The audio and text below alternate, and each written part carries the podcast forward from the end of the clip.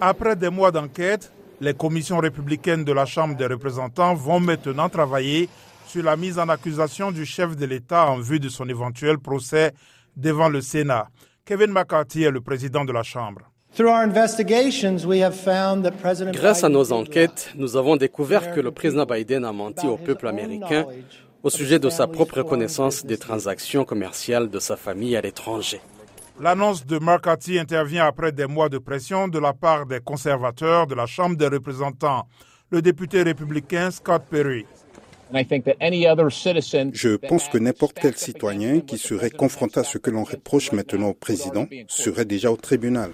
Les démocrates affirment que les républicains n'ont pas apporté la moindre preuve des malversations supposées de Joe Biden après des mois d'enquête au cours desquels des dizaines de milliers de documents ont été remis aux enquêteurs. Écoutons le leader de la majorité au Sénat, Chuck Schumer. L'enquête pour la mise en accusation est absurde. Les Américains veulent que nous fassions quelque chose qui améliore leur vie, pas que nous nous lancions dans des chasses aux sorcières. Les républicains détiennent une très faible majorité à la Chambre des représentants avec seulement cinq sièges de plus que les démocrates. Michael Torning du Centre de politique bipartisane.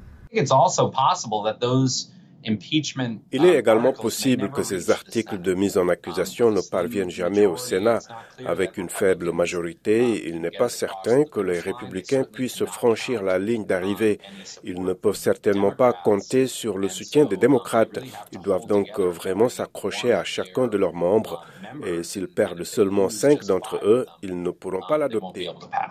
Certains républicains ont exprimé leur inquiétude quant à la poursuite d'une enquête en destitution à l'approche de l'année électorale en 2024.